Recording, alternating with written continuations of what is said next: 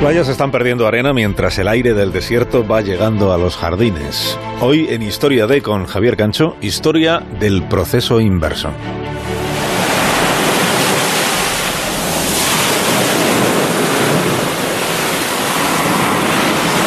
Más de la mitad de las playas de arena del planeta Tierra podrían desaparecer a finales de este siglo como consecuencia de la erosión.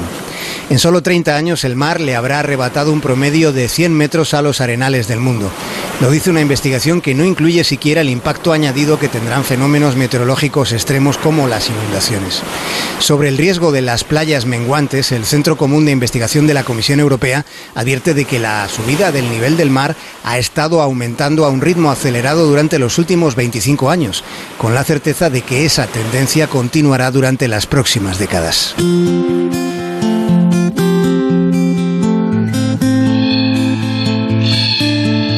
Las zonas costeras son una barrera natural contra el viento y el oleaje, pero además son un factor clave en países que dependen del turismo, como le ocurre a España. Y tanto en España como en el resto del mundo, las playas más amenazadas están en las zonas más densamente pobladas.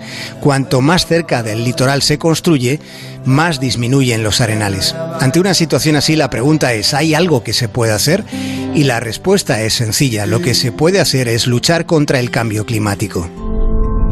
This is our world. Este es nuestro mundo, Our land. nuestra tierra, Our home.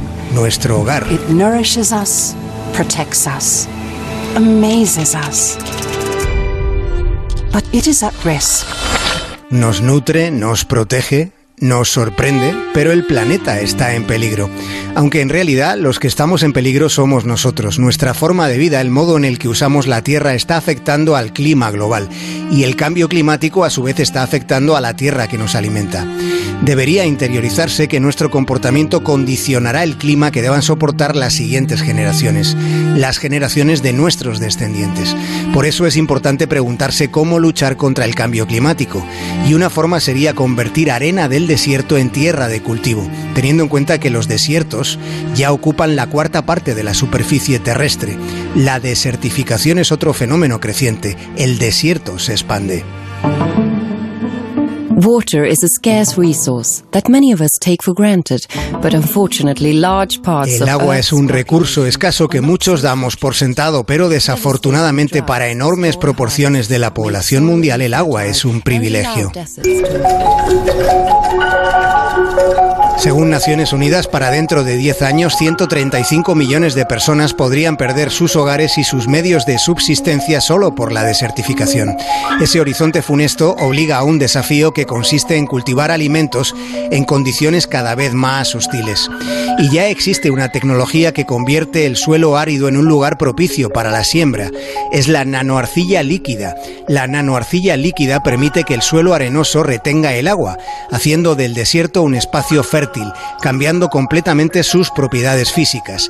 La arena del desierto con ese nuevo componente conserva el agua como una esponja. Y lo hace sin la intervención de ningún componente químico. Puede convertir cualquier suelo arenoso de mala calidad en tierras agrícolas de alto rendimiento en solo 7 horas. En 7 horas una porción de desierto empieza a ser un vergel. El coste por hectárea de desierto varía entre los 2.000 y los 10.000 euros dependiendo del tamaño del proyecto, lo que actualmente resulta demasiado caro para la mayoría de los agricultores. Pero no parece que un empeño así deban asumirlo los agricultores en soledad. El mundo entero debería darse por concernido. La pregunta es, ¿volverá a confundirse el valor con su precio? Más de uno. En Onda Cero.